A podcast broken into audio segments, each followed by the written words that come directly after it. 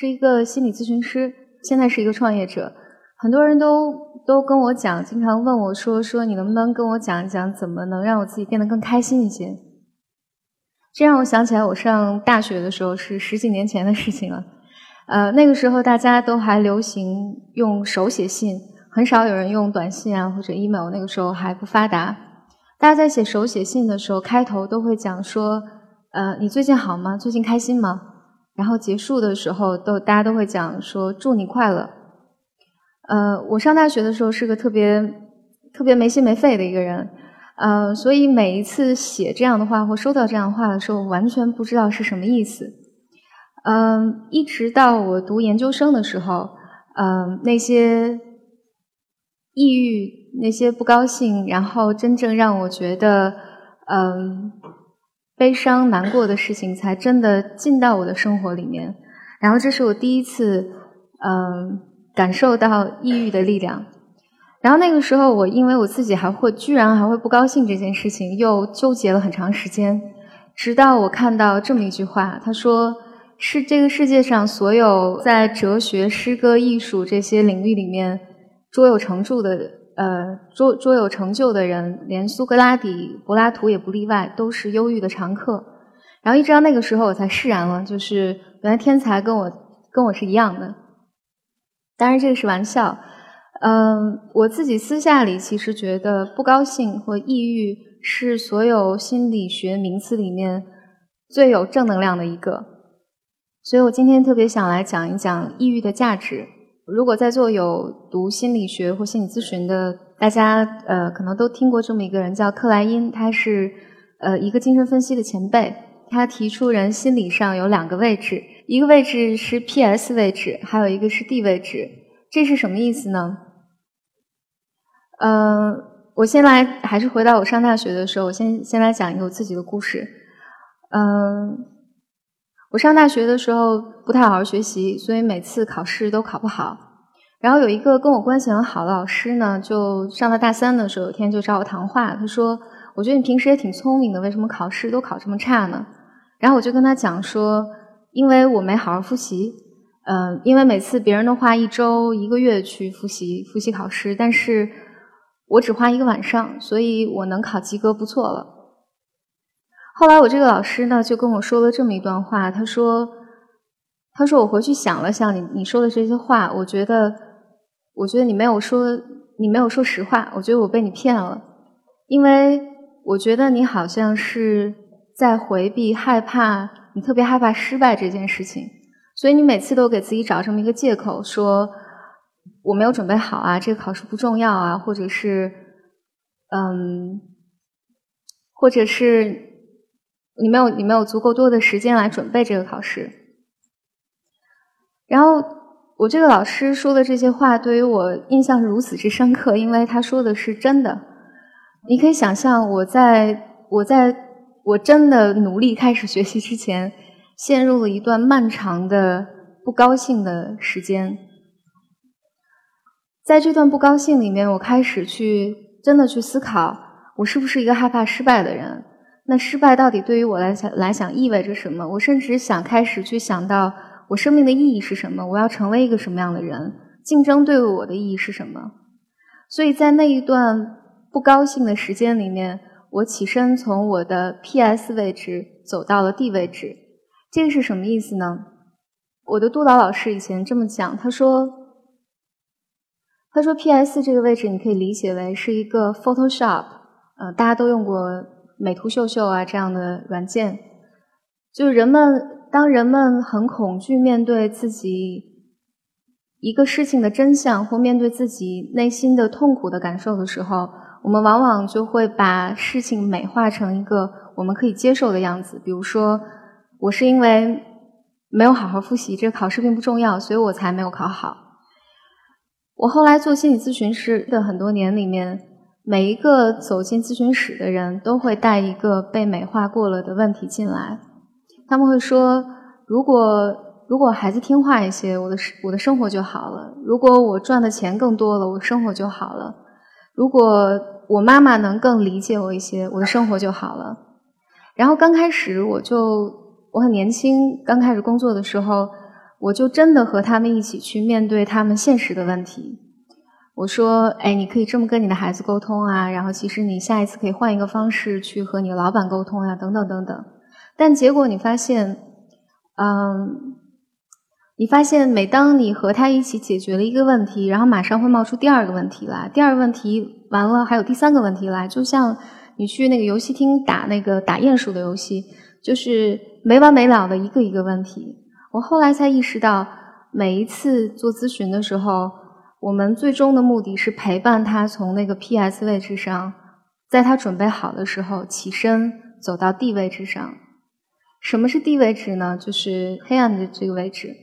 在这个位置上，你开始面对事情的真相，你开始不得不去面对你内心的恐惧、你的懦弱、呃，你的脆弱，还有那些你开始你开始思考。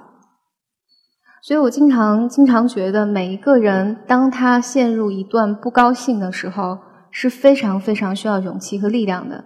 因为你在 PS 位置上，就在 Photoshop 那个位置上待着的时候，你可能很烦躁，你很你很烦，你觉得这个不好，那个不好，但是你不会真的觉得悲伤，你不会真的陷入对你自己的思考里面。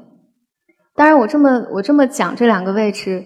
呃，并并不是，并不是想说，呃，P.S. D 位置就一定比 P.S. 位置更好，就不高兴的状态一定比烦躁的位那个状态更好，因为 P.S. 的位置有它自己的意义，就是它能够保护你在嗯没有准备好的时候免受真相的伤害，而当你有力量的时候，在心理咨询的过程里面，我们陪伴来访者一起走到 D 位置上。所以年轻的时候，我总是倾向于就比较比较理想主义，所以总是倾向于描述心理咨询是一个温暖的、美好的过程。但我工作越久，越觉得不是的，因为在这个过程里面，你必须要允许你的咨询师陪伴你一起走到 D 位置之上，而在这个位置上，你开始思考，然后开始成长。当然，人们不总是只在 PS 位置和 D 位置上来跳跃不断的。我们还可以超越这个低位置。我下面讲一个超越低位置的故事，还是克莱因。克莱因在他的一本书里面讲了一个 A 小姐的故事。A 小姐呢有一个成年的儿子，然后她儿子在啊在一个事故中意外丧生了。于是 A 小姐就陷入一个很难很很难过的状态。她前后报告了两个梦，在第一个梦里面呢。A 小姐，嗯，在第一个第一个梦里面呢，A 小姐走进她儿子的卧室里面，然后帮儿子收拾床铺、打扫卫生，就好像她儿子还活着一样。后来 A 小姐讲，在那段时间里面，她感觉到非常愤怒，她觉得生活太不公平了，为什么这样的事情发生在我身上？然后，难道是有有哪些事情我做错了吗？她开始质疑她的信仰，质疑周围的世界。然后在在接下来的相当长、相当长的一年的时间里面，他经历了很多。他去，他开始在内心里面哀悼整一个过程，哀悼他的丧失，他作为母亲的丧失，哀悼那些他本来可以拥有的，但再也不可能再拥有的，做妈妈的喜悦，呃，做妈妈的痛苦，等等等等。嗯，事隔一年之后。A 小姐做了第二个梦，在这个梦里面，A 小姐走到一个湖边，然后她儿子在，她看见自己的儿子在湖中央正在溺水身亡，她儿子就大叫说：“说妈妈，妈妈，你快来救我，快来救我！”A 小姐站在湖边站了一会儿，在梦里面站了一会儿，然后扭头走了。她用自己的行为在表达一个信息，说。你死了，但是我还活着，而且我还要带着这个创伤活下去。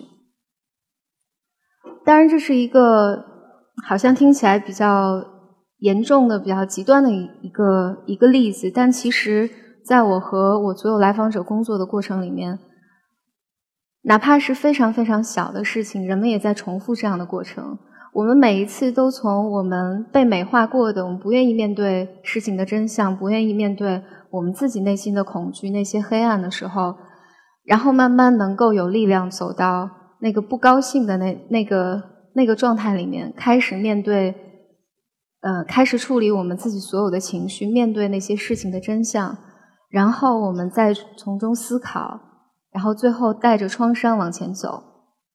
这很多年前，我刚刚学心理咨询的时候，督导跟我讲，他说，嗯，他说，你看这个地位只是有一个大的光芒的。我特别不能理解这句话。我说，在这么黑暗、这么悲伤、这么难过的位置，怎么会有光芒呢？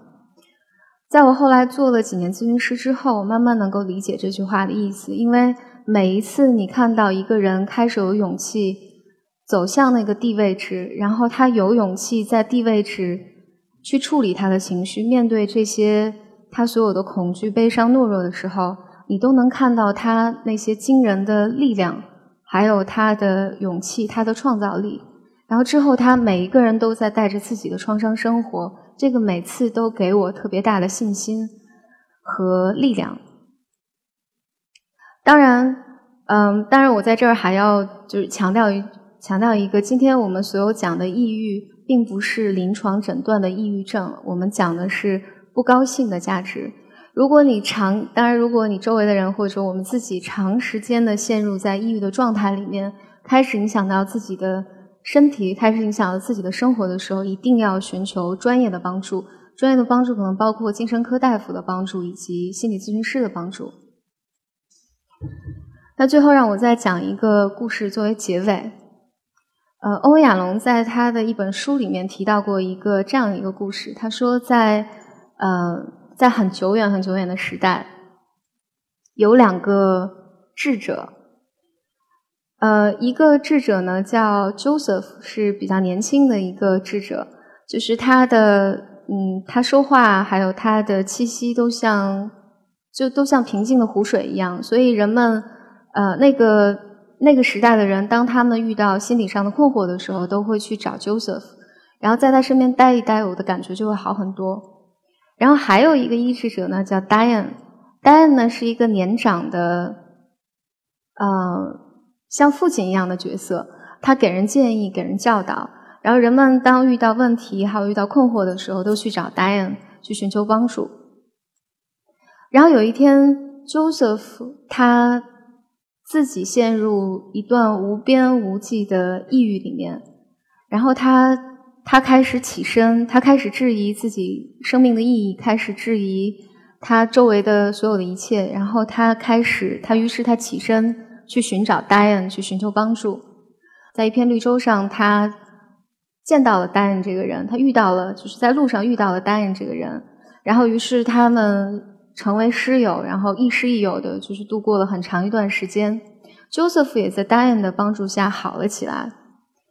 后来，Diane 在几十年过去，然后 Diane 在临死的时候、临终的时候，跟 Joseph 讲，坦白了一件事情。他说：“当年我在绿洲、绿洲那片绿洲里见到你的时候，我跟你是在一样的状态，我自己也陷入一片无边无际的抑郁之中，找不到生命的意义，找不到生命的方向。”我那个时候正在，其实我这我是正在寻找一个伟大的医治者 Joseph 的路上。